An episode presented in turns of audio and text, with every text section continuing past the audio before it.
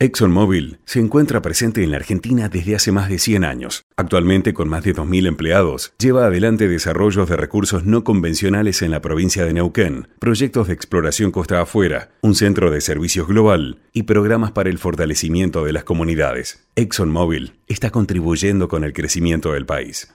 Desde el día 1 estamos transformando y no paramos, porque tenemos un plan, seguir mejorando la calidad de vida de todos nosotros. La transformación no para. Buenos Aires Ciudad. Conoce más en buenosaires.gov.ar barra transformación. Voy es la primera red de estaciones de servicio low cost del país y nació en Junín. Voy es energía accesible, energía posible, energía de calidad. Pasa por Voy en Avenida San Martín y General Paz y carga combustible al mejor precio. Para más información, ingresa a www.voyconenergia.com.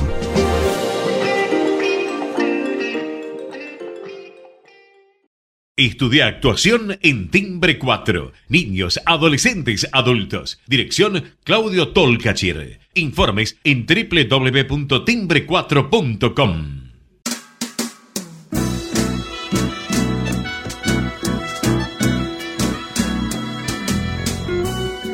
Entrevistas con los protagonistas de la política, la cultura, el espectáculo, la música y el deporte un diálogo abierto para pensar desde una óptica diferente.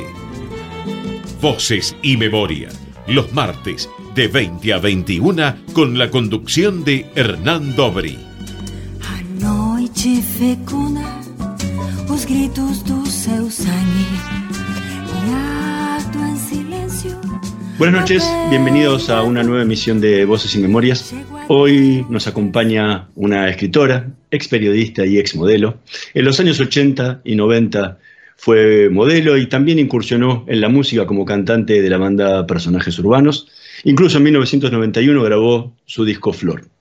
Estudió letras en la Universidad de Buenos Aires y en paralelo comenzó a trabajar en periodismo en la revista Noticias. También escribió en publicaciones como Living, Gente, Siete Días, 23 e Infobae. Es columnista del programa Más y que nunca en la 1110 y además ha escrito una casi un récord de libros en, poco tiempo. Eh, entre ellos se destacan Pasión y Tradición, Sangre y Deseo, Amores Prohibidos, Lujuria y Poder, La Hora del Destierro, Salvaje, La Vengadora, La Libertina y el más reciente, Pecadora. Hoy nos tomamos un café con Florencia Canale. Muchísimas gracias por estar hoy con nosotros.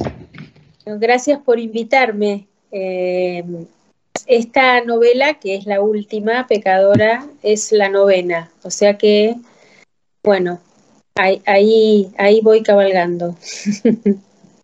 Eh, y aparte, la escribiste también, casi en tiempo récord, porque eh, el, año pasado estaba, o principio de este año, estabas presentando eh, La Libertina y ya, ni, terminó 2021 y ya está con, Pecadora en la calle nuevamente.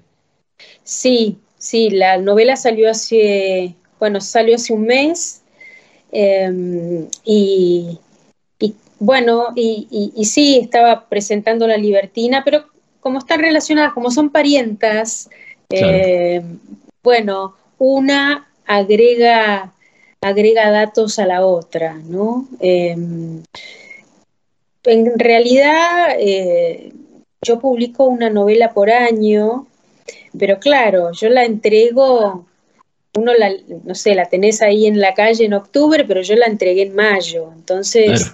Em, ahí tengo ese tiempo para, para, empezar a buscar material para la próxima novela, para, para, empezar a escribir lo que viene. O sea que yo estoy hablando de Camila O'Gorman, por supuesto, y además con muchas ganas, porque esta novela realmente a, mí me, conmovió mucho y me sigue conmoviendo y, todavía no, no, no, di vuelta, no, di vuelta de página, ¿no? Pero ya estoy pensando en la que viene.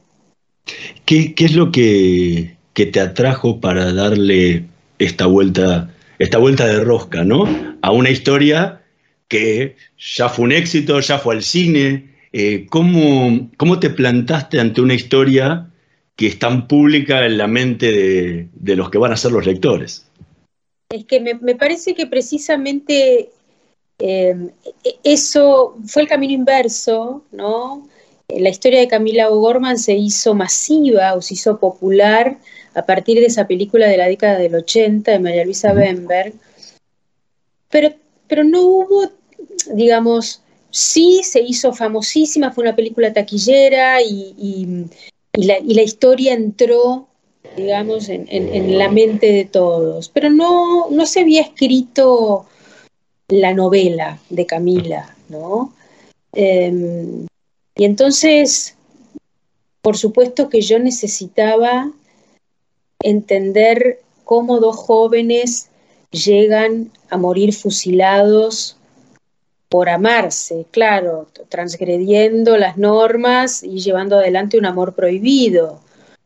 Pero bueno, digamos, en los libros de historia eh, ese acontecimiento fatal, por supuesto, se toca porque, porque fue usado además políticamente, ¿no? Por la oposición, y entonces, claro, se contaba eh, el fusilamiento de Camila O'Gorman, bla, bla, bla.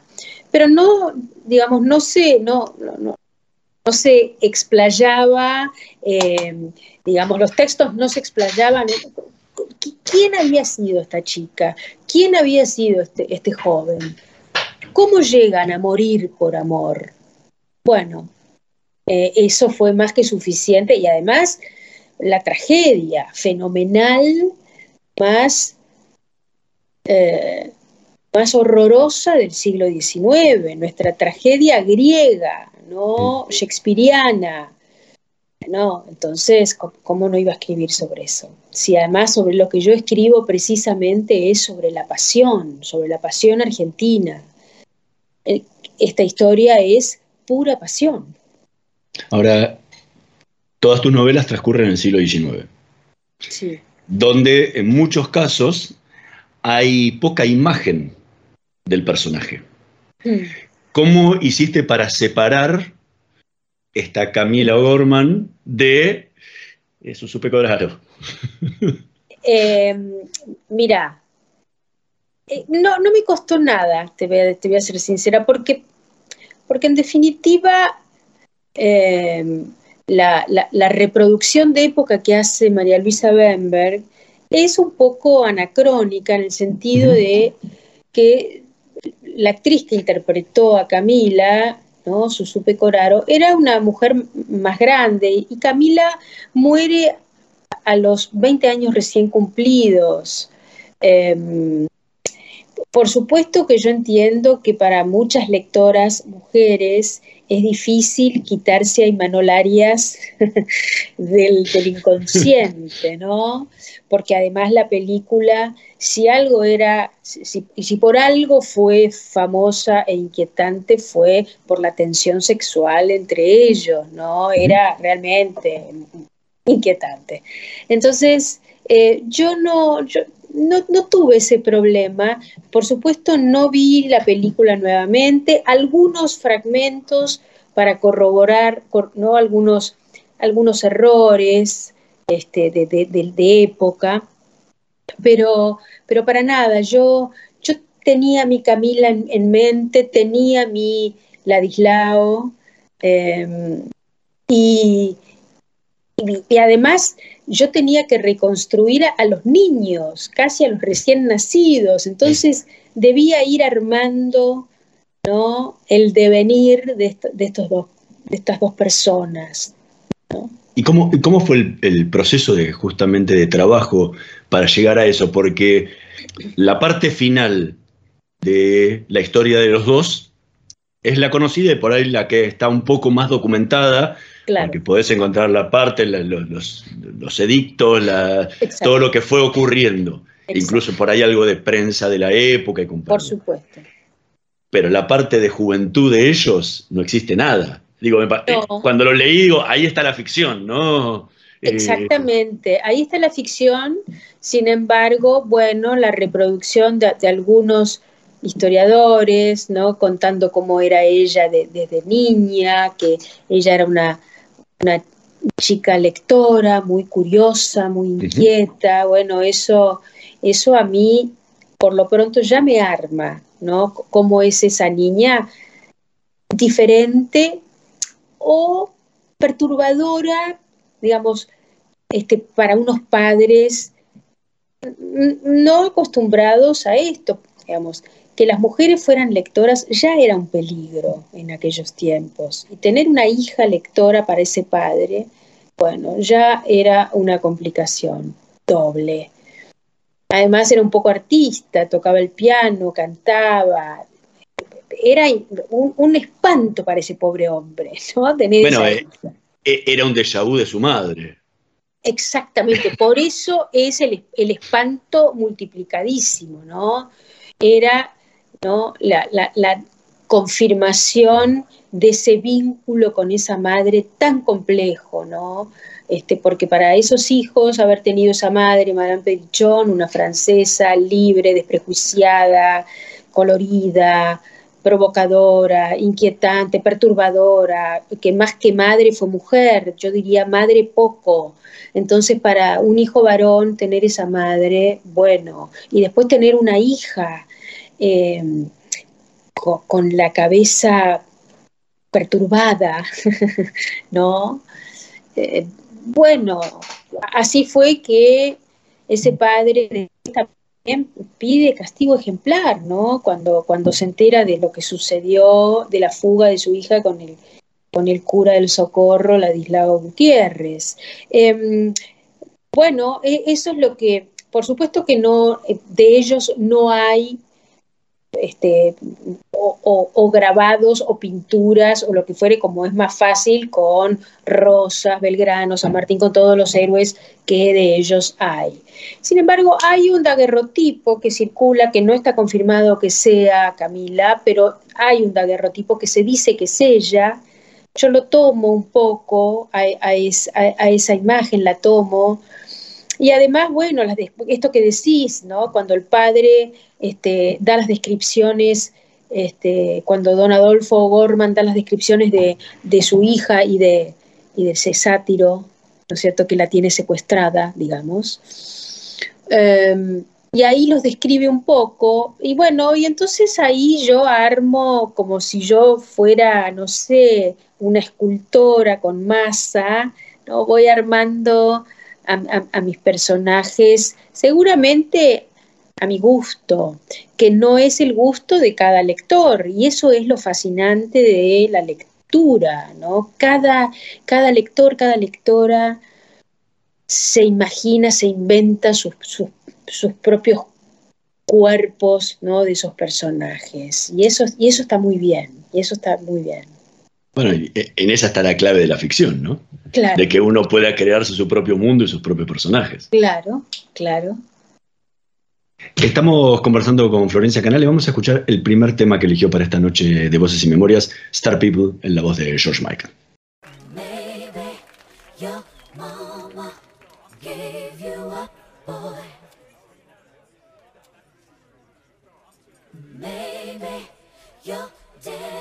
Didn't love you enough, girl.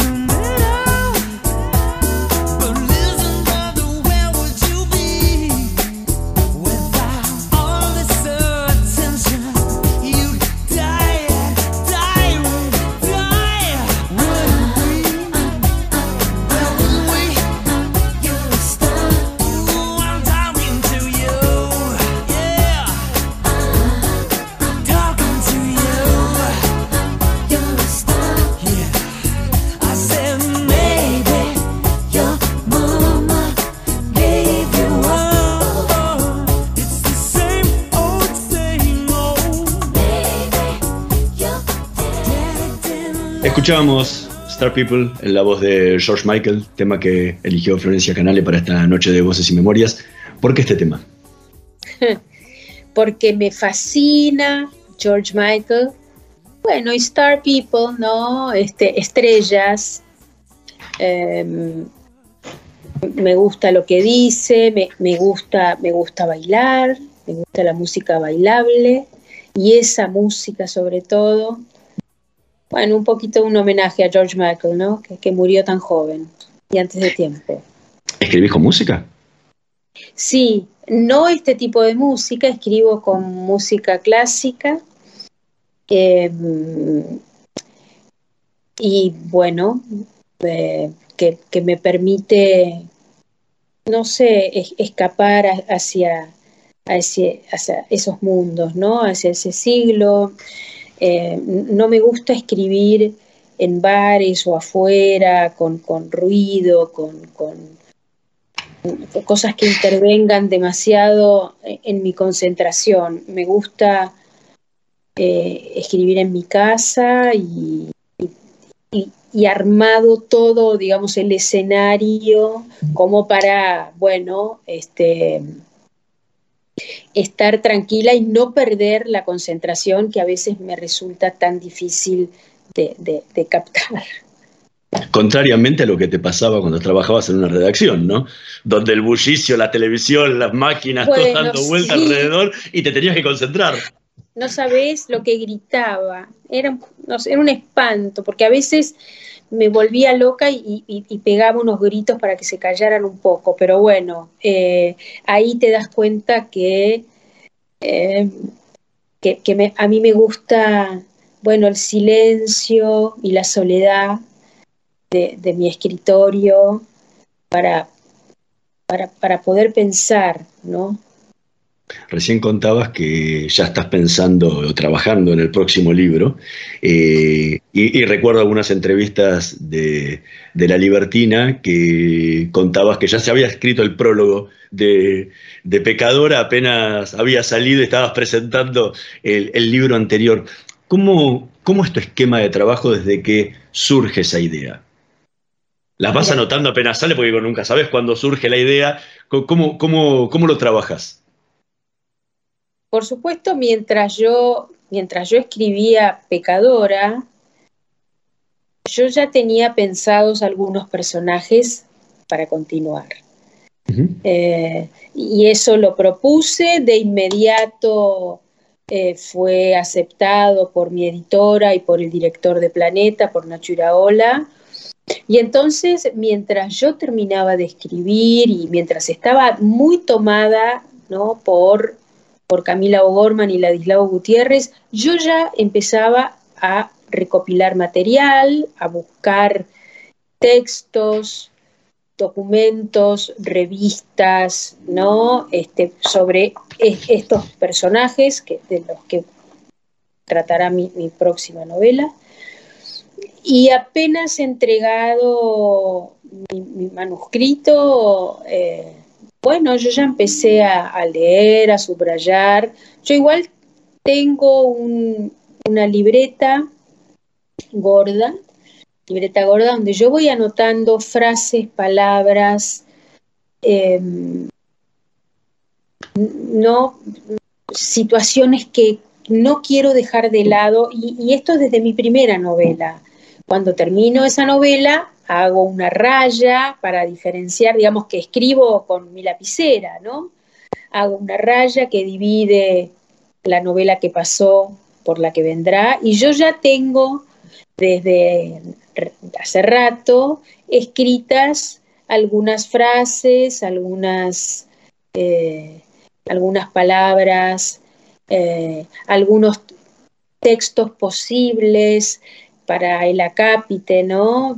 El, acápite de pecadora es una frase de, Juana de Arco, que, es un personaje que yo venero desde que tengo, no sé, tres años. Em, y, ahora me anoté un posible acápite ya para la novela. Incluso tengo apuntados dos posibles títulos, porque si no después me olvido, ¿no? Ya entro en una especie de locura, entonces me voy apuntando todo eh, y, me, gusta, me gusta. ¿Y armás esquemas de capítulos o lo vas o lo vas, digo, no sé si cuando empezás a escribir ya sabes cómo va a terminar o eso va surgiendo, o, cómo vas armando el esqueleto en el que te vas a basar para trabajar. Mira, por lo pronto en, esta, en este, ¿no? que es el que tengo, que estoy armando, yo ya tengo pensado el prólogo y el epílogo. Y más o menos tengo pensada, no tengo pensada la trama, cómo, cómo irá avanzando. Eh, sí tengo una forma de trabajo, un esquema de trabajo, soy muy obsesiva, muy ordenada, muy estructurada, porque seguramente le tengo terror a mi propio desorden. Entonces soy casi como un soldado prusiano, ¿no?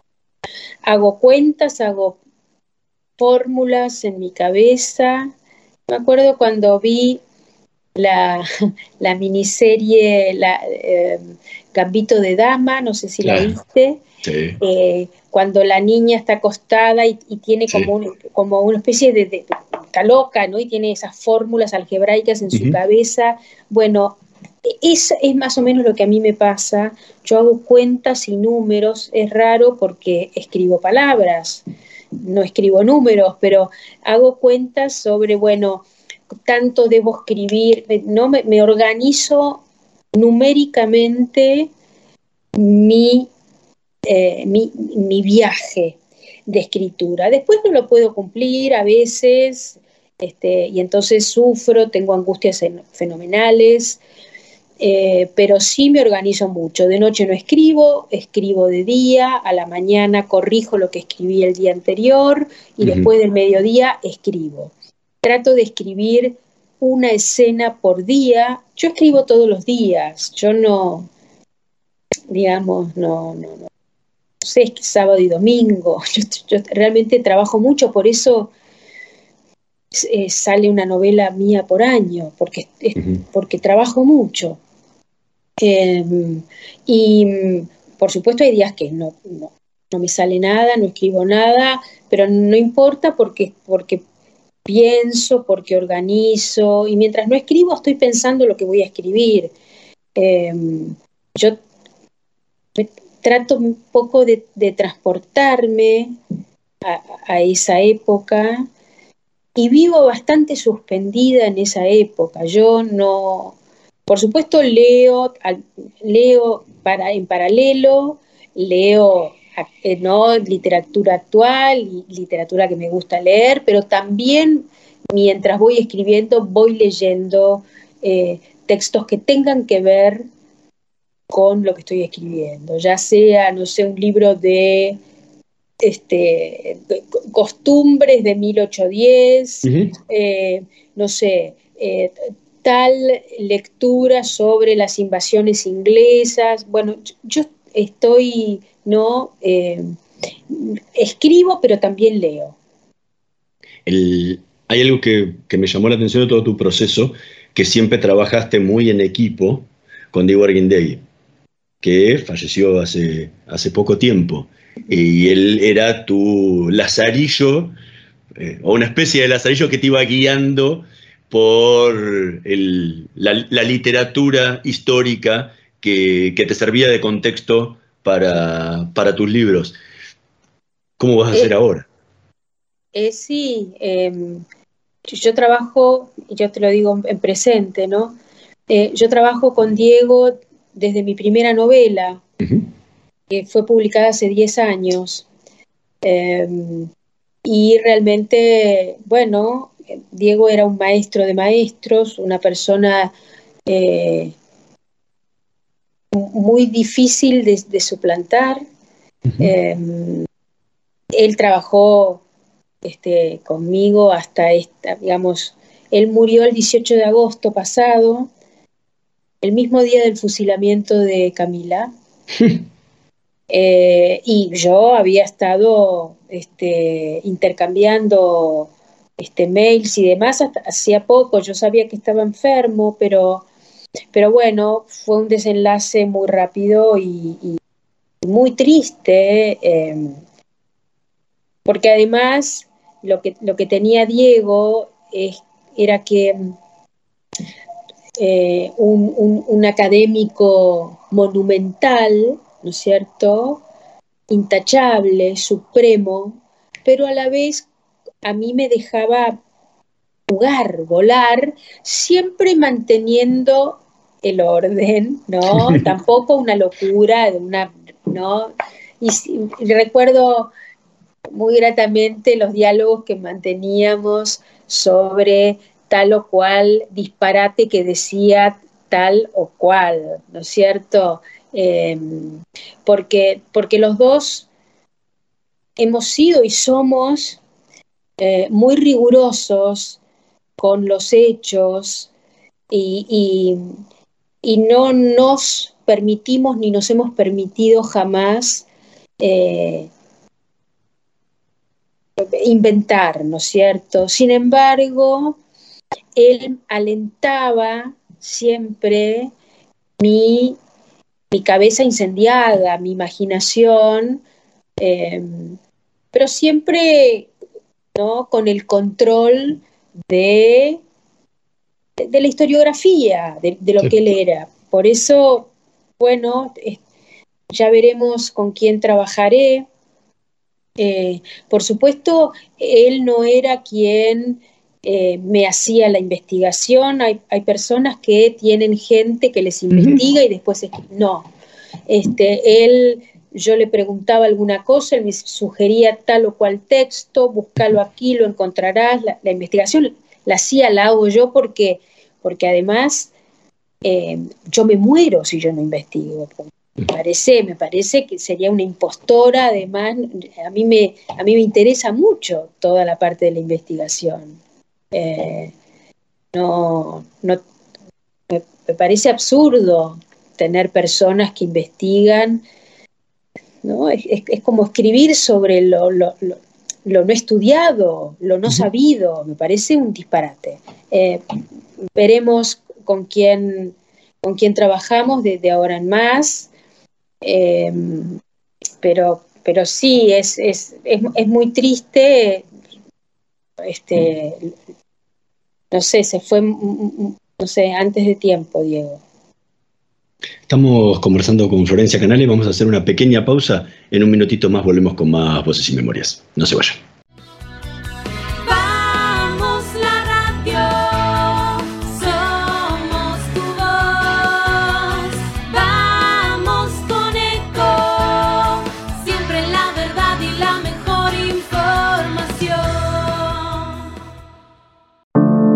Cuidar es la herramienta digital del Ministerio de Salud. Descargala en tu celular a través de tu App Store o Google Play y carga tus datos. La aplicación te permite hacer un autodiagnóstico, acceder a tus certificados y consultar el resultado de tu hisopado. Ahora podés acceder a la información provista por el Ministerio de Salud y ver tu diagnóstico COVID-19 de forma rápida y sencilla. App Cuidar. Sigamos cuidándonos. Gobierno del Pueblo de Merlo. Intendencia Menéndez. Estamos llenos de historias verticales. Gira tu celular. En Catamarca tenés algo distinto para contar. Gira, gira, no te pierdas de nada. Vení a contar una historia distinta.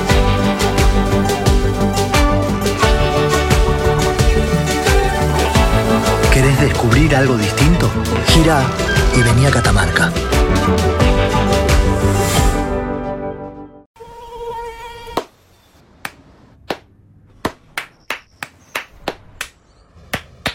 No aplaudamos al mosquito, combatámoslo en serio. Para combatir el dengue, el zika y el chikungunya, evitemos que los mosquitos piquen y se reproduzcan. Usemos repelentes, coloquemos tules en la cuna de los bebés y demos vuelta a contenedores para que no se acumule el agua. Si tenés fiebre alta, dolor de cabeza y dolor muscular, no te automediques y acudí al médico. Encontrá más información en argentina.gov.ar. Argentina Unida, Ministerio de Salud, Argentina Presidencia. Informate en ecomedios.com. Seguinos en Twitter, arroba ecomedios 1220. Voces y memoria. Una hora con los protagonistas de la política, la cultura, el espectáculo, la música y el deporte para pensar desde una óptica diferente.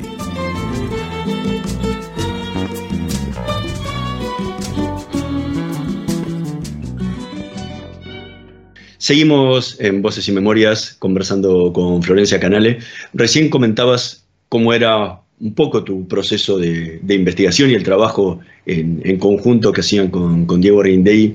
Eh, ¿En cuánto influyó en tu forma de trabajar la investigación y de escribir tus años de periodista?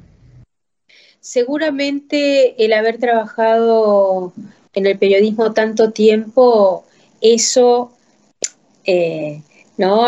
La, búsqueda ¿no? las fuentes, la, investigación, eso es, digamos, el ejercicio seguramente que a mí me ha ayudado tanto. También supongo que eh, el haber estudiado letras, ¿no? Y, las lecturas eh, interminables, monumentales, eh, realmente la lectura profesional en serio, también me ayudó, pero seguramente em, el periodismo colaboró mucho en, en, el trabajo, ¿no? Em, y, supongo que por eso en algún momento tuve que elegir, ¿no? Porque, porque la novelista le, fue quitando eh, tiempo, gusto, pasión a, la periodista. ¿Y en qué momento te, internamente te sentiste escritora? Eh, sí, me, parece que es algo que lo confirmo y lo reconfirmo con cada novela que publico. Em, qué sé yo, ¿no? ¿Qué es ser un escritor? ¿Un escritor es quien publica o un escritor es quien escribe? Em, bueno, me parece que seguramente mi, primera novela, Pasión y Traición, que fue un éxito desde el principio muy impresionante, que aún hoy se sigue reeditando y es como un long seller, ¿no? Tiene 11 ediciones, creo. Eh, bueno, eh, yo sabía, yo te diría, yo soy escritora, no sé, desde que tengo 4 o 5 años. Em, pero bueno, se, se hizo formal cuando se publicó mi novela.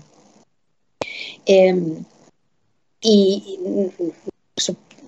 por supuesto que no sabía que esto iba a suceder de este modo, con un éxito brutal de movida, pero bueno, em, yo sabía que estaba muy bien igual esa novela. Yo sabía que estaba muy bien y que, em, bueno, que me, que me hacían un lugar en, ese mundo literario. Bueno, y, aquí estoy.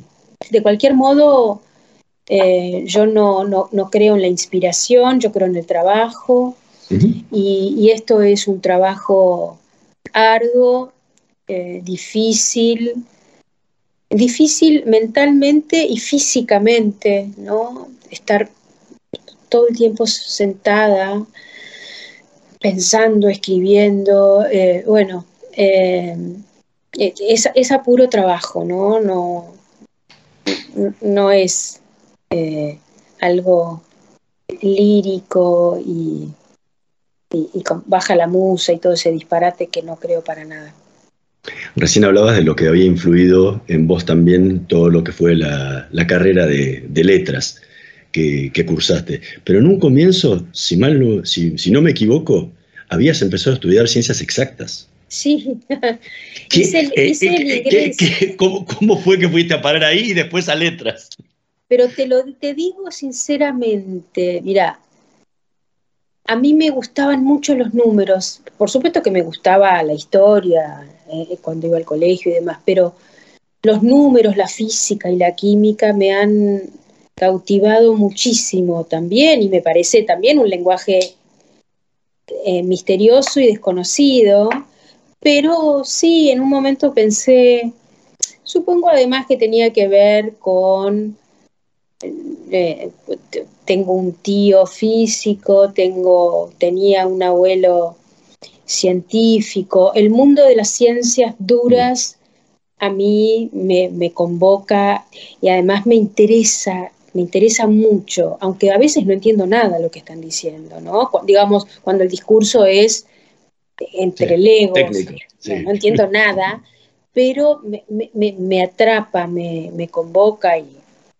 y, ni qué hablar en estos tiempos donde realmente los únicos héroes de hace dos años esta parte son los científicos, ¿no? Y aparte, me imagino que debía ser algo raro dentro del mundo del modelaje. Que quisieras, quisieras estudiar ciencias exactas dentro del mundo del modelaje, creo que debía ser un bicho raro, ¿no? Sí, sí, que fue, bueno, una, algo casual, que, digamos que sucedió, ¿no? Me vieron en la playa y, bueno, y todo, sí, seguramente fue un desafío que yo quise imponerle a mi familia, que no le gustó demasiado. Em, pero bueno, duró un rato. Sin embargo, yo tampoco la pasaba tan bien, digamos, me aburría bastante. Em, sí, gané dinero, digamos, era una mera transacción, eh, pero, pero no me, seguramente no me colmó lo suficiente, ¿no? Salí de ahí yo, salí de ahí. ¿Y con qué soñaba esa chica que, según decías, eh, pero aprendió a leer a los tres años y, en algún lado leí que habías escrito tu primera novela a los seis años en la máquina de escribir, eh, de, tu familia. ¿Con qué soñaba? Soñaba, bueno, era muy lectora, ¿no? Y entonces me resultaba muy fácil soñar, imaginar, evadirme, ¿no? Yo estaba todo el tiempo eh, metida en, esas historias, leía policiales, y te digo a los cinco o seis años, este, no leía libritos infantiles, leía novelas para niños, por supuesto, pero eran colecciones de libros de, no sé, 300 páginas, y yo me leía los libros, ¿no? Em, sí, quise ser arqueóloga desde muy chica, supongo que por esta cosa del de descubrir. Em, eh, y, además el pasado, ¿no? Esta cosa de descubrir los rastros del pasado en el presente. Evidentemente yo ya ahí andaba en algo. Eh, eh, y además tuve un abuelo que, estimuló muchísimo mi imaginación. Eh, era anatomopatólogo, me, me, enseñaba a armar los preparados, me ponía en el, en el microscopio a mirar, me enseñaba a mirar por el microscopio. Supongo que eso me hizo una niña bastante extraña. Eh, soñaba así con, la vida de adulto, con pensar que, este, que, tenía muchos cuentos para contar, porque tenía muchos cuentos para leer. Em, no, jugaba con muñecas, digamos, no, no, no hacía lo típico, era una niña bastante supongo como tantas también, pero bastante particular, siempre entre gente adulta, con mis abuelos mucho y con, no sé, con, científicos importantes, rodeada de, personalidades importantes profesionalmente, una niña de cinco años, un disparate, ¿no? Que todos, a todos les, les hacía bastante gracia bueno, y, ahí estaba yo, un pequeño monstruo, ¿no? Eh, en fin. Bueno, pero no jugabas con las muñecas, pero jugabas con la máquina de escribir. O sea, las historias que se crean los, chicos cuando juegan con sus muñequitos de chico, vos en vez de jugar con los muñequitos jugabas con, las teclas y creabas esa misma historia. Sí, sí, contaba, me, armaba esos cuentos, esas historias este, en la máquina de escribir de mi abuelo, precisamente. Eh, y sí, yo empecé a escribir mi novela este, decimonónica, además, porque, porque era ya ¿no? Este, esta, esta pretensión de la novela realista. Realmente, digamos, este, esto lo, te lo digo hoy, en ese momento no tenía ni idea, pero claro, como yo leía esas, esas historias y además Mujercitas, ¿no es cierto?, de Luisa May Alcott, entonces esa idea de, viajar al pasado y contar esas historias además dramáticas, ¿no? de la niñez enferma. Beth, uno de los personajes de Mujercitas, ¿no? que muere de tuberculosis cuando era muy joven, muy niña. Bueno, eh, un poquito drama queen, ¿no? Estamos conversando con Florencia Canales, vamos a escuchar el segundo tema que eligió para esta noche de Voces y Memorias, eh, I'll, Call You Back, de Erika Badu.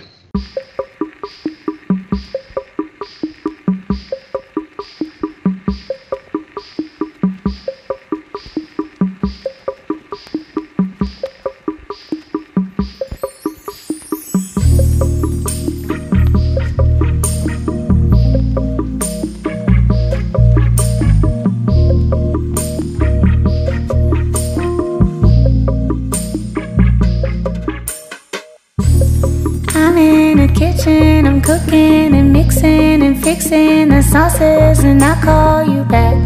Running around in the city, I run it, I like it, I'm busy, so I'll call you back. Flipping the switches and bitches come witness the joy and the feelings, and I call you back. Never the life of the party, but I get it started. It's business, and I call you back. It's business, it's business. It's business, it's business, and I call you back. Business, it's business. It's business, it's business, and I call you back. It's business, it's business. It's business, it's business, and I call you back. It's business, it's business. It's business, it's business, and I call you back,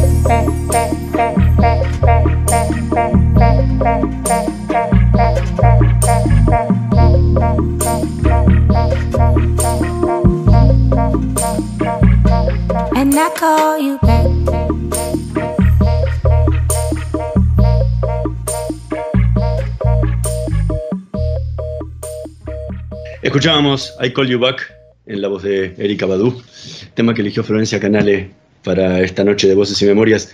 ¿Por qué Erika Badu? ¿Qué es lo que te atrae de ella? Me encanta su timbre de voz. Eh, bueno, hace digamos, hubo un momento más o menos, ¿no? En, los 90, donde Erika Badu reventó todo y a mí, a mí yo la seguía mucho, me gustaba mucho. Em, cuando vino a Argentina, vino a Buenos Aires, la fui a ver. Me, gusta Erika Badu. Este, Me gusta y además tiene una cosa un poquito de pocas pulgas ella en, las que me siento a veces no tanto mal humor como el de Erika Badu, pero, pero me gusta su, su, estilo. En alguna entrevista te, escuché decir que una de las cuentas pendientes que te queda es viajar al, pueblo de, tus, de tus abuelos, de tu abuela. Eh, que, si no me equivoco, en Rusia. Eh, de mi bisabuela. De tu bisabuela. Eh, ¿En algún momento pensaste en recrear historias que tuvieran que ver con esa Rusia y no tanto con la Argentina como todas las demás? Sí, mira, hay un. Yo participé de una antología de cuentos eh, que se llamaba, se llama Diez lugares contados sobre la provincia de Buenos Aires ¿no? Éramos distintos autores que recreábamos un sitio. Bueno, a mí me tocó contar una historia sobre un hotel de un hotel que está un poco ruinoso, Boulevard Atlántico creo que se llama, eh, de Mar del Sur, eh, que es un hotel que fue esplendoroso y que ahora está un poco venido abajo. Y entonces, em, como una de, las, una de las historias que circulaba en, dentro de ese hotel, era ¿no? un, contingente de inmigrantes judíos em, que, habían vivido ahí, que algunos habían muerto por un temporal y demás. Bueno, yo elegí poner a mi bisabuela con otro nombre em, y, ahí, ¿no es cierto?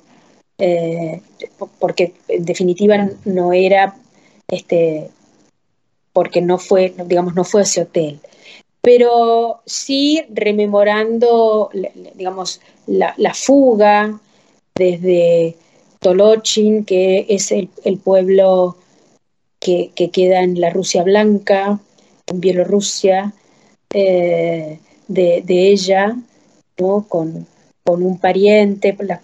Las chicas no podían viajar solas, las mujeres no podían viajar solas, ella viajó a los 14 años, ya había algunos hermanos aquí, digamos, sí tengo tengo, me, gustaría en algún momento, porque además yo recuerdo, ella murió cuando yo era muy chiquita, pero yo recuerdo, eh, ella me tenía en su regazo y me contaba cómo, es que, no sé si esto lo recuerdo, supongo que sí, pero además seguramente yo reconstruía a mi modo esos dichos de ella, eh, ¿no? cuando escapaban de los cosacos eh, rusos cruzaban los puentes, eh, las persecuciones y demás, a fines, ¿no es cierto?, del siglo XVIII, este, principios del XX.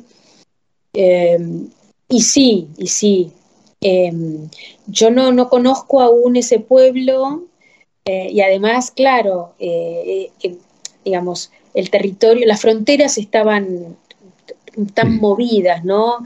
De Rusia conocí, eh, lógicamente, Moscú, viajé a Moscú y a San Petersburgo en el 2017, eh, precisamente en, la conmemoración ¿no? del, 17. Ellos ahí no, no, no, no festejaban nada, yo estaba observando todo. Eh, pero sí me sentí que, tenía bastante que ver con ese lugar. No me sentí, y eso que no se entiende nada, ¿no es cierto? No, hablo ruso. y además ellos no hablan otro idioma que el ruso. Entonces, pero yo me sentí ahí bastante como en casa, ¿no? me sentí muy bien. Porque ahí tenés una historia también, todo lo que contás de los pogroms, de las persecuciones de los cosacos, la, la, avenida hasta Argentina atravesando, vaya, no, sé de qué puerto habrán salido, si de Hamburgo, si de Bremen. Eh, tenés, una, tenés una historia, una historia interesante y aparte es volver a meterte, sería volver a meterte en la vida familiar, ¿no? Sí, sí, además hay lindas historias sobre Em, que, no las quiero contar, ¿no? Porque las quisiera contar eh, por escrito, eh, pero, pero cómo se, cómo se encontró ella con el que después sería su marido, este, su marido que fue eh, de, los primeros, digamos, de, la Internacional Socialista, digamos, los primeros que crearon aquí el Partido Socialista, mi bisabuelo, Em, historias, claro, ya entramos más en el siglo XX, ¿no es cierto? Yo todavía estoy en el siglo XIX, pero seguramente, sí, seguramente algo, algo contaré de eso, sí. ¿Y qué es lo que te atrae tanto del siglo XIX? Tan, tan, caótico, ¿no? Por, porque arranca casi con las invasiones inglesas, pasa la Revolución de Mayo, pasa toda la guerra, la independencia, la independencia, después, el caudillaje. El caudillaje, la anarquía del año 20, o sea, todo, hasta, hasta los 50, eh, con la caída de Rosas, que después de ahí empieza a tratar de encaminarse, por lo menos en, forma más, menos inestable, digo, políticamente. Eh, sigue, sigue inestable muchos años. Ah, bueno, seguimos hasta el día de hoy inestable, pero digo, en, el, en el siglo XIX pasó todo en muy poco tiempo. O sea, si uno toma desde las invasiones inglesas hasta casi lo que fue la anarquía del año 20, ¿no? en 15 años. Sí, sí, yo te diría desde el, desde el virreinato, ¿no? De, 1776 en adelante, eh, del Río de la Plata, ¿no? Em, me, atrae, me atrae el grado cero. Esos hombres y mujeres que tuvieron la convicción de intentar construir algo, una nación, ¿no? Esa épica, ese romanticismo, no hablo del romanticismo, no hablo de lo amoroso, hablo de los ideales, del idealismo, de esto, ir hacia adelante, cueste lo que cueste, incluso la vida. Em, bueno, eso, eso. Y te diría que no solamente de nuestro siglo XIX, el siglo XIX en el mundo a mí me, atrae enormemente. Me atrae enormemente literariamente, históricamente, eh, es, el, siglo de los viajes, de los viajeros, eh, es un siglo en todo caso empieza a ser cientificista, es fascinante, es fascinante. ¿no? Y uno, y además piensa uno, estamos en el siglo XXI y a veces algunas cosas se ponen en duda. Que, digamos, la naturaleza humana a veces es espantosa, ¿no?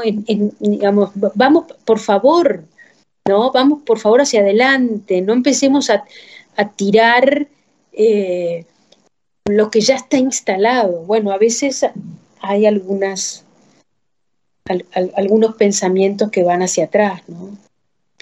Hablando del siglo XIX, te escuché decir muchas veces que la gente escapa hacia adelante y que vos te escapás hacia atrás todo el tiempo. ¿De qué escapas?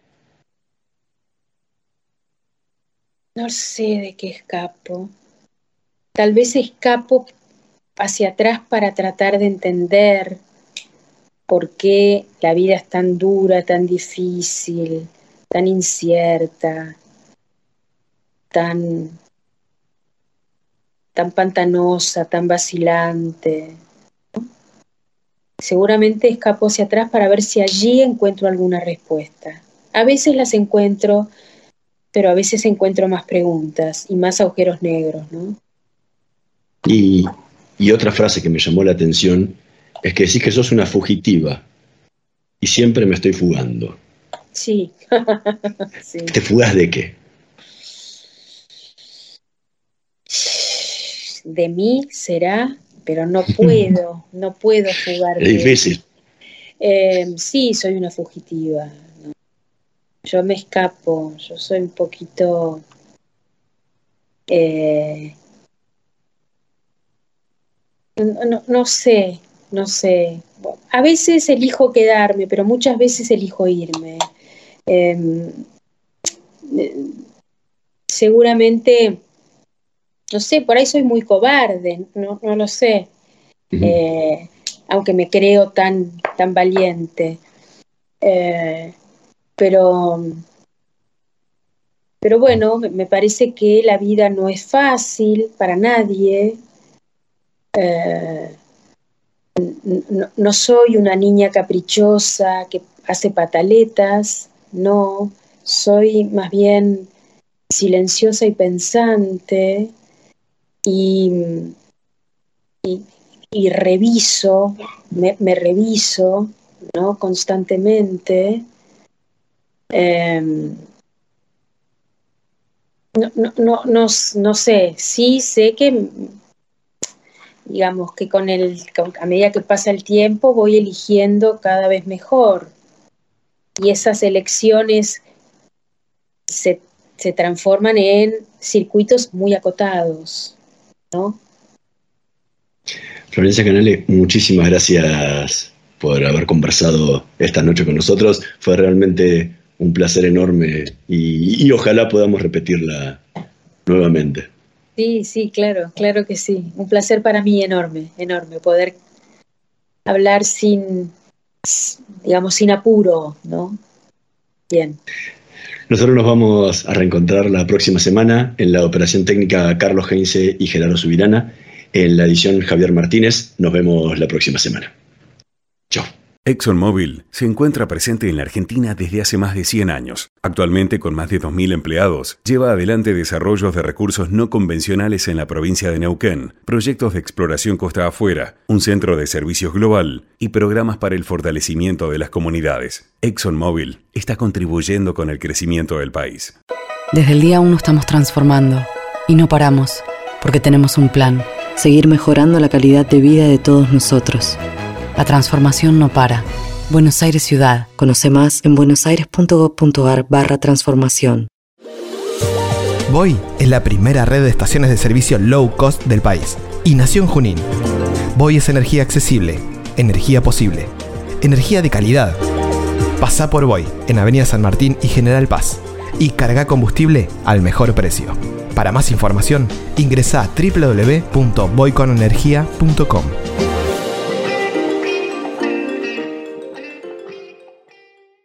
Estudia actuación en Timbre 4. Niños, adolescentes, adultos. Dirección Claudio Tolcachir. Informes en www.timbre4.com.